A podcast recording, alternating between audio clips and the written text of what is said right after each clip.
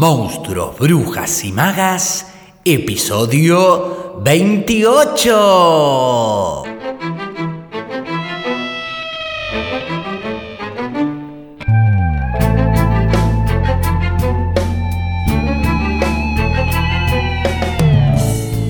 Bienvenidas, bienvenidos y bienvenidas a un nuevo episodio de Monstruos, Brujas y Magas, un podcast producido por la Crespo Estudio, espacio multiplataforma que desarrolla actividades de formación, investigación, participación y encuentro vinculadas al teatro, el cine y la literatura. Actividades entre las que se encuentra el Club de Lectura Alto Viaje, de la cual se desprende ciclo especial llamado Monstruos, Brujas y Magas, que se suma a la programación del canal y que te invite en lo que queda de este 2021 a pegarte un alto viaje literario compartiéndote reseñas, análisis, biografías de autoras y autores, fragmentos de audiolibros en la voz de invitades y todo, todo para quienes aman leer o, por qué no, escribir.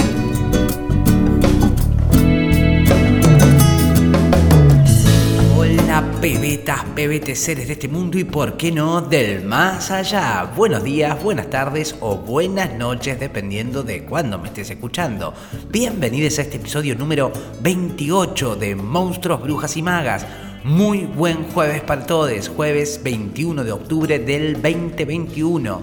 En el episodio de hoy me voy a salir un poquito del libreto para compartirles algunas reflexiones o recuerdos en donde las protagonistas son las bibliotecas. Pero antes y como siempre, recordad que podés participar de las actividades de la Crespo Estudio, del Club de Lectura, del taller de escritura persona a persona, de la Jam de escritura en formato online o votar si querés que hagamos una presencial si estás en Córdoba. Les dejo abajo entonces todos los links, tanto para que se inscriban, consulten dinámica y demás, tanto el Club de Lectura como el taller de escritura persona a persona, de la Jam de escritura o la encuesta para saber si hacemos presencial también. Y como siempre, te dejo el número de WhatsApp por si querés comunicarte, enviar audio de voz, compartiendo saludos, comentarios, sugerencias de temas, recomendaciones de libros, lo que desees. Aquí estaré encantado de Por último y no menos importante, recuerda que puedes ayudarme a hacer esto sostenible participando de las actividades o bien colaborando a través de transferencia, PayPal, Western Union, Mercado Pago, invitando un cafecito, un coffee, con Bitcoin, lo que quieras. Ahora sí, comencemos.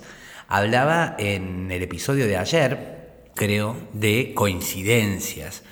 Y habrá quien diga que no hay casualidades, sino causalidades. Pero bueno, ayer justamente fui a visitar a mi madre eh, a su lugar de, de trabajo, que es una biblioteca. Y dije, ¿por qué no hacer un episodio de bibliotecas? eh, es una biblioteca que está adentro de la Ciudad de las Artes, acá en Córdoba, creo que es la, la Figueroa Alcorta que se llama. Y la biblioteca es parte de esta, de esta facultad. Es un lugar muy lindo ahora. Eh, esta escuela antes estaba en otro lugar. Eh, ella, ella de hecho tomaba clases en esta escuela de la Figueroa Alcorta, en esta facultad, clases de artes plásticas. Ella se recibió de, profesora de artes plásticas y bueno, y ahora está trabajando en esta biblioteca, como decía es un lugar muy lindo, rodeado de verde, muy, muy hermoso. Y bueno, yo fui de, de, sorpresa, entré de sorpresa, no le había dicho nada que iba a ir, no conocía, porque como yo viví y trabajé mucho tiempo en Buenos Aires y trabajo generalmente ahí. No conocía dónde trabajaba, salvo por un video que le pedí para una obra, donde ella se filmó en, se filmó en la biblioteca, conocí, pues la obra tenía justamente que ver con, con los libros, que raro, eh, era una versión de El juguete rabioso de Roberto Art, y yo la cruzaba sin demasiada suerte con con la contemporaneidad y con lo ficcional, lo autoficcional y demás. Y le había pedido que hiciera un video y ella, bueno, lo grabó desde ahí, desde la biblioteca. Pero yo no la conocía la biblioteca eh, de manera presencial, digamos, así que, que fui de sorpresa, quería darle la sorpresa, entré, la puerta de madera hizo hace algo de ruido y desde el fondo escucho eh, su, su, su voz, ¿no? eh, que me dice sí, ¿no? Eh, yo cambio mi voz para jugar un poquito, eh, para nada de esos chistes sonsos. Y ella solicitamente se acerca a ver qué, qué necesitaba. Y cuando me vio, bueno, se alegra mucho de verme bla, bla, bla. Me hace un pequeño tour por entre la biblioteca, recorrimos los estantes de libros, son libros generalmente de pintura, de arte, no había nadie.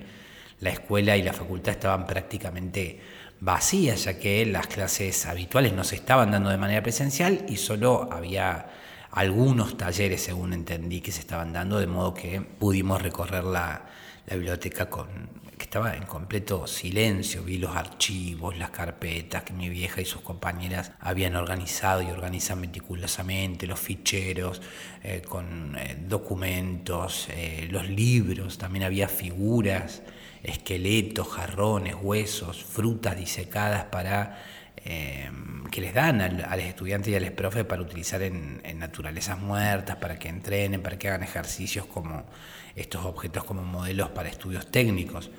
Todo me parecía de una belleza y, me llenó también de una ese silencio y que al mismo tiempo no había casi gente, me, llenó como una secreta melancolía, digamos. Eh, no supe bien por qué, hasta que después, cuando nos vamos a tomar algo por ahí a un barcito que está cerca, eh, en el Parque Sarmiento, mi vieja, que parecía como algo preocupada o estaba al menos silenciosa. Entonces cuando le pregunto qué, le pasaba, me dice que, que temía que la biblioteca desapareciese. Y yo, bueno, traté obvio de tranquilizarla, diciéndole que quizás lo, lo más probable es que la biblioteca pasase a una fase de digitalización, o sea, o un modelo híbrido. Pero ahí comprendí que quizás lo que me causó melancolía y tristeza al ingresar en la biblioteca es que esa biblioteca y las bibliotecas y los bibliotecarios y bibliotecarias de algún modo eran y son para mí como una especie de, guardianes protectores del paraíso, ¿no? como, como imaginaba Borges, que le preguntaban cómo se imaginaba el paraíso y él decía que se lo imaginaba como,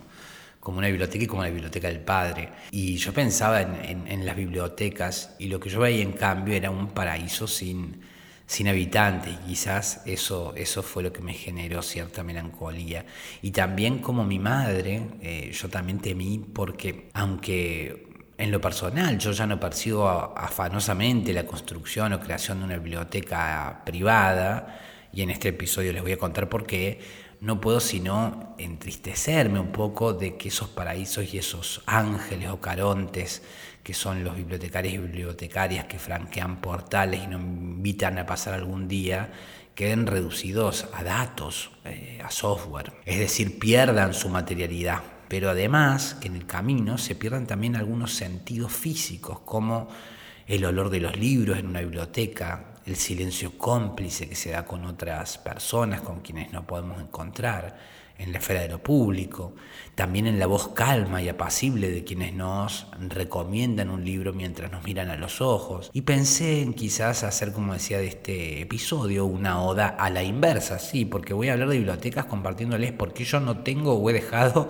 eh, ir mis bibliotecas personales y por qué a la vez son tan necesarias, siento, las bibliotecas. Y se va a construir una especie quizás de, contradicción, un, oximorón, creo que era la figura, para que luego ustedes quede eh, alguna reflexión posible entre estos dos sentimientos opuestos encontrados en mí en relación a las bibliotecas.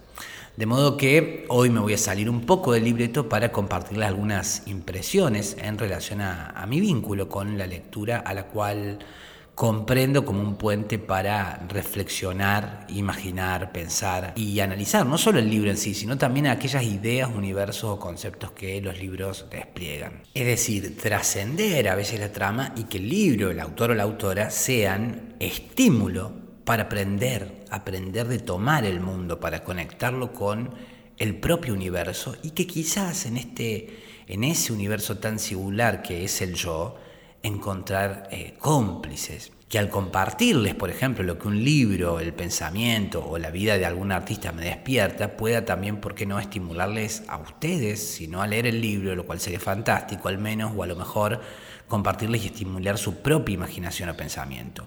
O bueno, eso es quizás el deseo secreto, ahora no tan secreto, que me propongo tanto en este podcast como a través de las lecturas conjuntas que llevamos adelante en Alto Viaje, Club de Lectura de la Crespo Estudio, y que intento que no se trate solo de información, sino de una experiencia, que es al fin y al cabo por lo cual leo y creo que leemos. ¿Qué digo esto? Porque bueno, como decía, un libro no es solo el, el argumento, pienso, no es solo la construcción formal, la técnica, el estilo, menos aún el diseño de portada, la cantidad de páginas, el estuche en el cual viene envuelto eso siento, y seguramente cuando hablo de todas estas cosas, ustedes seguramente pensarán en, los reels, en, los posteos, en los videos de Instagram, donde el objeto, el objeto físico, está en un primer plano.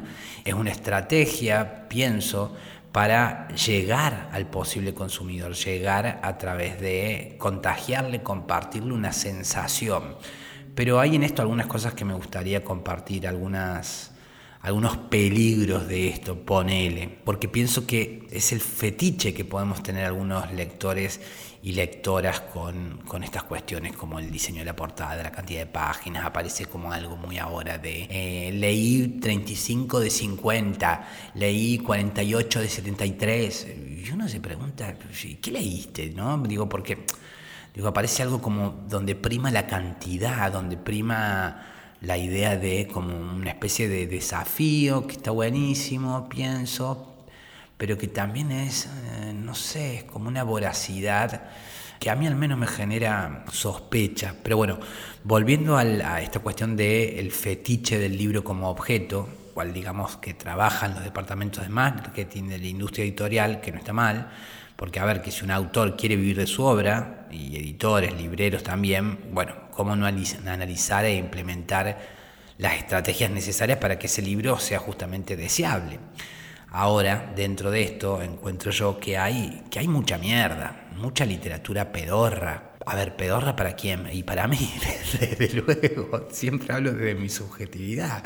Así que, que voy a compartirles qué es pedorro para mí. Pedorro para mí, cuando me refiero a libros, es la literatura light, las novelas de entretenimiento mal escritas, eh, escritas en masa, en producción, em, porque venga que si uno necesita solo entretenerse con un libro, está fantástico, creo que pasar el rato eh, pensando en otra cosa, bueno, perfecto. A mí no me sale mucho, la verdad, siento que pierdo el tiempo, eh, me, gusta pensar, lo disfruto, no, no me agota pensar, hay que no, ay, vos pensás mucho, bueno, hablábamos en uno de los episodios, hay para quienes el pensamiento es un placer y un placer peligroso. Pero bueno, entiendo que hay quienes deseen descansar leyendo un libro, ¿no? como quien ve una, una, serie pasatista de la cual después no se va a acordar nada. Yo bastante quilombos tengo la vida para tener que seguir haciéndome problemas, chango.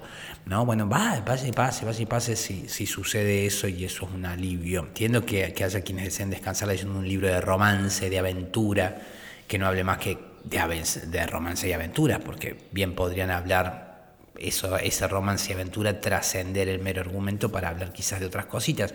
Pero cuando me refiero a la literatura de entretenimiento, pedorra, me refiero a aquella que siento que está simplemente creada para, como decía, el consumo masivo, la que se hace con el único fin de satisfacer una necesidad que no nace de los deseos, de, de los deseos del lector o lectora, sino que es una necesidad creada es un producto que responde más a la adquisición del mismo que a brindar una experiencia sensible. Son libros que son como hamburguesas tiradas en, masa, masivamente. Sospecho entonces también de, las compras de libros desmesuradas siguiendo modas. Sospecho de las eh, bibliotecas llenas de libros que no se han leído, que valen por, por la cantidad, como decía, y no por la calidad. Sospecho de la ostentación de bibliotecas coloridas y repletas de libros que han sido adquiridas en el ansia de consumo generada a veces solo por exhibir, solo para decir que soy cuando exhibo, decir que soy cuando muestro qué es lo que leo. Un poco lo que hablábamos también en el episodio de ayer, cuanto a, este, a esta exhibición. Eh, en Instagram, como les decía, encuentro mucho de esto. Instagram creo que es aspiracional. Entonces, una pibita, un pibito que le gusta leer y quizás no tiene recursos, sigue una cuenta de una piba que a los 15 y 16 tiene más recursos y muestra su biblioteca, y el pibito o piba que no tiene esa posibilidad, meta corazoncito, meta like a las publicaciones de la piba o pibe con, con la biblioteca ostentosa, eh, no le gusta quizás lo que está leyendo, le gusta Grammer, likee la posibilidad. O sea, no es que la, el, el, libro en sí, likea la posibilidad de tener esa biblioteca, es su deseo el que likea su aspiración de ojalá pudiera. Sí, habrá quien me diga, bueno, mi biblioteca la agarpé yo y está muy bien, desde luego. Bienvenido sea haberlo logrado, pero tu logro no es a la medida del mundo necesariamente. Y esto podría pasar con cualquier cosa, digo, yo lo estoy llevando al plano de la biblioteca. No ser conscientes, esto es todo, como digo, una mirada personal, no ser conscientes de, que eso que estoy mostrando es posible que sea deseado por otro. Y, es algo que suelo repetirme mismo muchas veces para no caer en, la famosa meritocracia, ¿no? De que, bueno, esto me lo conseguí yo, chavo el mundo. Digo, saber que siempre cuando muestro algo, eh, exhibo algo, hay quizás del otro lado una carencia y hay quizás del otro lado un laikeo que no laikea el haber disfrutado de ese libro o el disfrutar de ese libro, sino la posibilidad. No, no, no mi viaje a las Islas Canarias, laikea ojalá fuese para mí, ojalá qué lindo que sería ir a las Canarias. Eh, no se me malentienda, amo a las bibliotecas. Yo a mis 12 años escribí un testamento y lo pegué con cinta scotch detrás de un cuadro de un Cristo sangrante que había en el dormitorio de mis viejes, ambos cristianos, con más proximidad a los símbolos cristianos que a la práctica misma, debo decirlo. En el testamento dejaba yo mis libros, la mayoría heredados por aquel entonces. Esta es otra cosa, quienes heredamos bibliotecas, les heredamos bibliotecas, les heredamos bueno, no tengo la suerte, pero hay quienes heredan propiedades eh, y después hay una culpa en la herencia como algo que se debe ocultar la herencia, porque es algo que vino de arriba. Eh, bueno, yo debo confesar que mis lecturas, eh, muchas de mis lecturas y mi capital simbólico, como diría Bourdieu, eh, mi capital simbólico ha sido heredado. confieso mis privilegios, me hago cargo de mis privilegios y bueno, decía que la mayoría de mis libros heredados por aquel entonces, yo los dejaba, dejaba el testamento, se los dejaba a mi mejor amiga y dejaba también un equipito de música, algunos compact discs o CD por aquel entonces. Así que, bueno, mi legado era ese, la música y la literatura. Y hoy ya ha pasado el tiempo y no sé si tengo algo para legar más que estas palabras.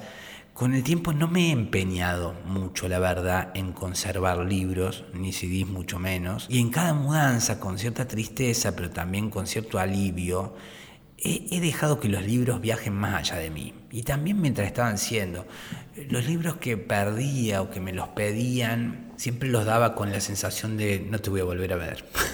Así le decía el libro. ¿no? Sí, después volvían buenísimo, pero, pero no insistía. El libro que prestaba era un libro que en realidad regalaba. Casi que al final o ya ahora, la verdad, medio como que a veces los dejo. Ahora quizás los necesito un poquito más para el club de lectura porque vuelvo a los libros. Em, pero antes de empezar con el, con el club, la verdad que los iba dejando o iba regalando o iba, sí, llévatelo y, y, tratándome de olvidar. No así cuando era más joven, que era una especie de, iba a la casa después y buscaba en la biblioteca. Acá está el libro que te presté, me lo llevo. Y iba a la casa, creo que a visitarlo para buscar el libro. Eh, en una reunión apacible y azarosa y nada que ver, ahí entraba yo mi manito en la biblioteca para buscar el libro perdido. Pero bueno, con el tiempo dejé de hacer eso. Amo, amo las bibliotecas. En la primaria un día la bibliotecaria no vino, no vino un día, no vino otro día, no vino varios días, no vino durante semanas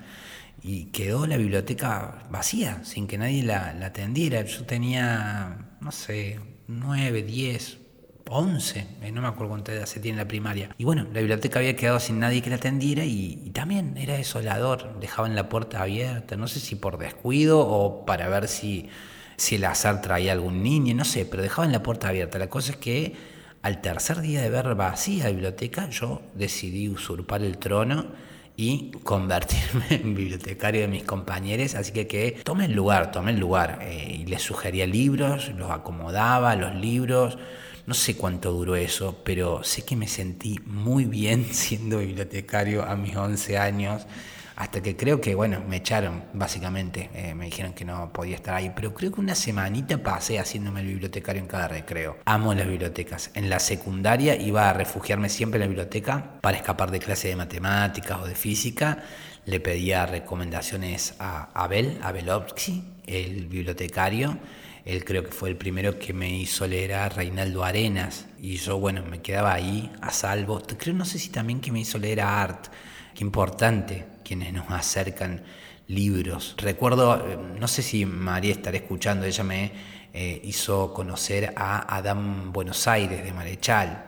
Qué importante las personas que nos, que, nos, que nos recomiendan libros, cómo se quedan en nosotros. Y bueno, decía que yo me quedaba ahí en la biblioteca, salvo. Y cuando era chico soñaba con tener bibliotecas que fueran hasta el techo. Bibliotecas como Laberintos, a lo Borges. O, esas bibliotecas como en el nombre de la rosa de Humberto Eco, esa biblioteca em, que tenía el libro prohibido, el libro de la, el supuesto libro de la comedia de Aristóteles que nadie podía leer que era custodiado por un bibliotecario que quería para sí el conocimiento, que era muy propio del medioevo, eh, que el conocimiento fuera de, la iglesia, ¿no?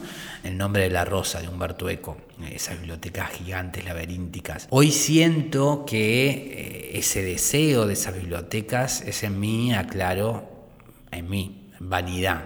Yo no, no, no prestaba mis libros salvo contadas ocasiones, cuando sabía que los iba a necesitar para alguna actividad, o ahora mismo, cuando sé que los voy a necesitar, quizás no los presto y ni los comparto porque no quiero pensar en que alguien me debe un libro como lo valioso. No, no, me gusta pensar en que alguien me debe algo. Así que no los presto, prefiero, como decía, regalarlos a quienes elijo o encuentro cómo compartirlos. Y también a mis 17, 18, cuando había llegado a Buenos Aires, los vendía, en cambio, los libros. Los vendía mm, para poder comprarme un café, para comerme un pancho, para comprarme otros libros.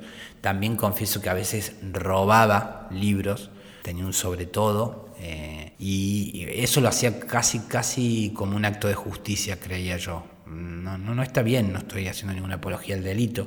Em, o sí, vaya a saber. Pero yo creía que era como un acto de justicia porque eh, yo les vendía los libros a los, a los que yo les decía los usureros, porque me los compraban por mucha menos plata de la que valían.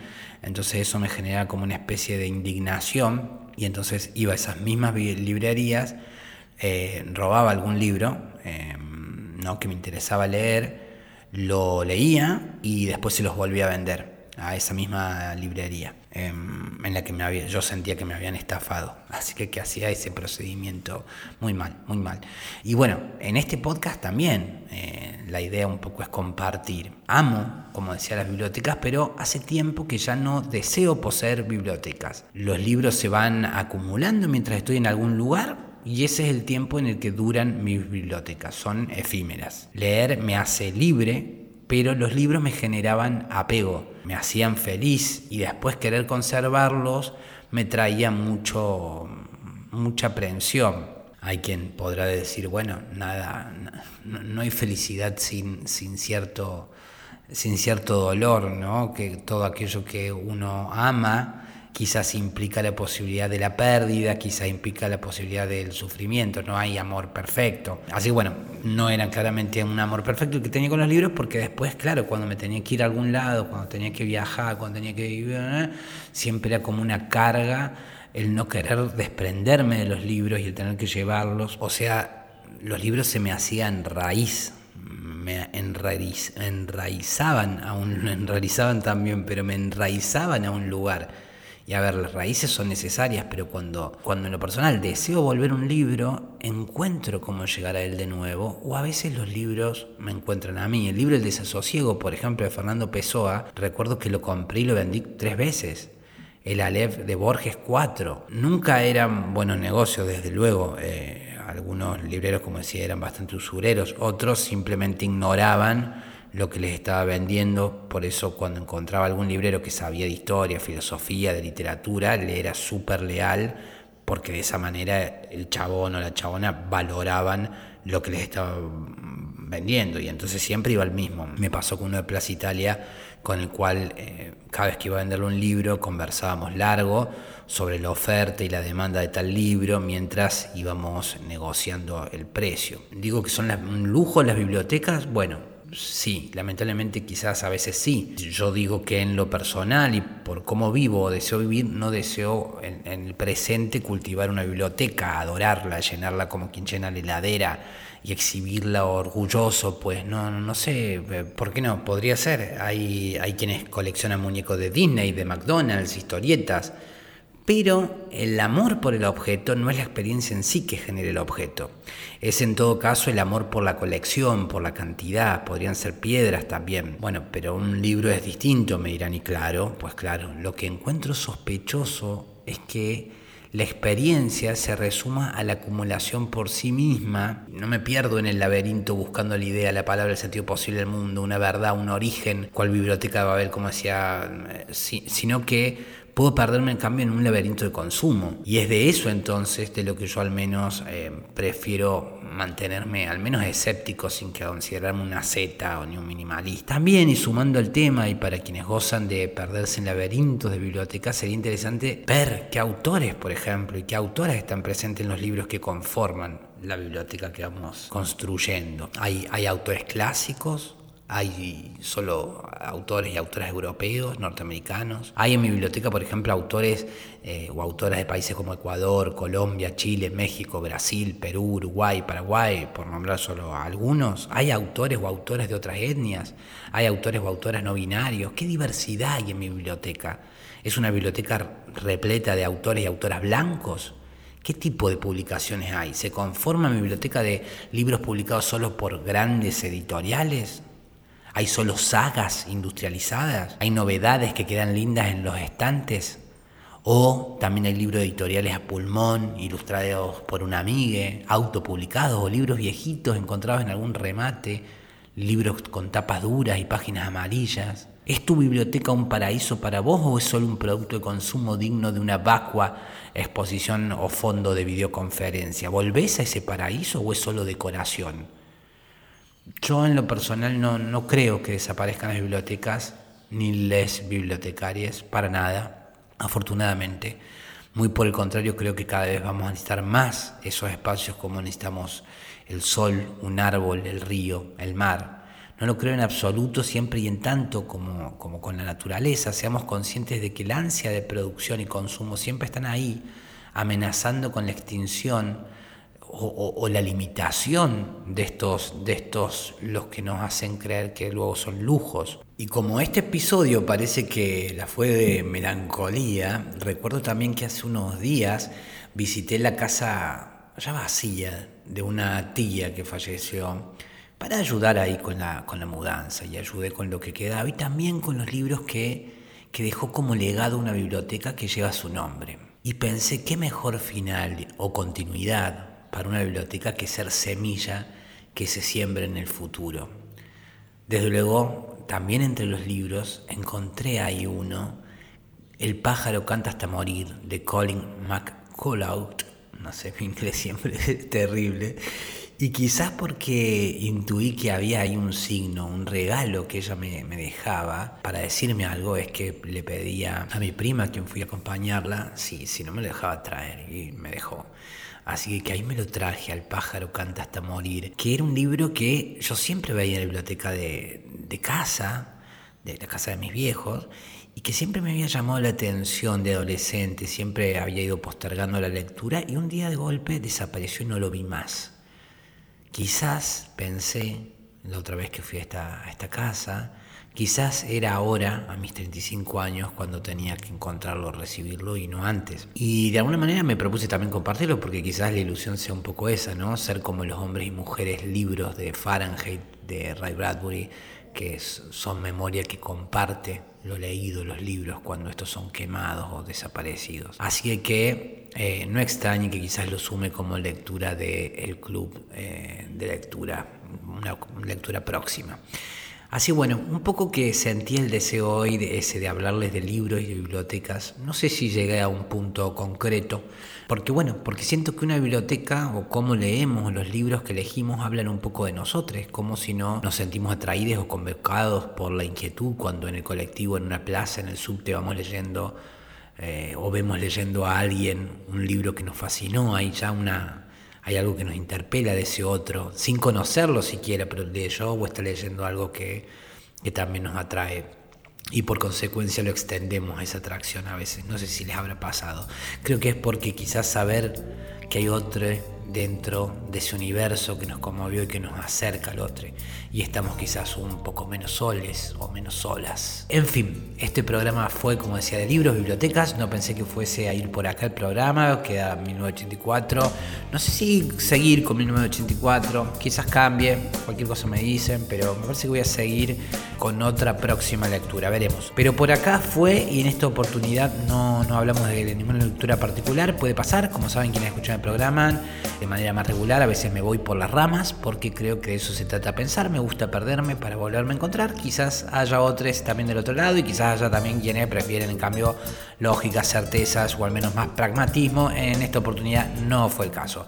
De modo que si alguien llegó hasta acá, abro debate, bibliotecas como templos, bibliotecas como laberintos, bibliotecas como jaula de pájaros que piden volar, o cuál es tu relación con tu biblioteca privada y con las bibliotecas públicas. Recordá que podés mandar audio de WhatsApp al programa contando alguna anécdota sobre bibliotecas, sobre tu biblioteca, bibliotecas que te hayan fascinado, recuerdos, comentarios en relación al programa de hoy, recomendaciones de libros, sugerencias, en fin, lo que desees, manda audio que lo comparto, te dejo el número en la caja de descripción del programa. Y bueno, por aquí quedamos hoy, así se va este episodio número 28, en donde deseo haberles aportado contenido que haya sido de su interés y haber sido buena compañía y agradecerles porque ustedes han sido buena compañía para mí y valoro mucho que me sigan acompañando para aprender, descubrir, redescubrir y por qué no encontrarnos en el camino de este alto viaje entre monstruos, brujas y magas.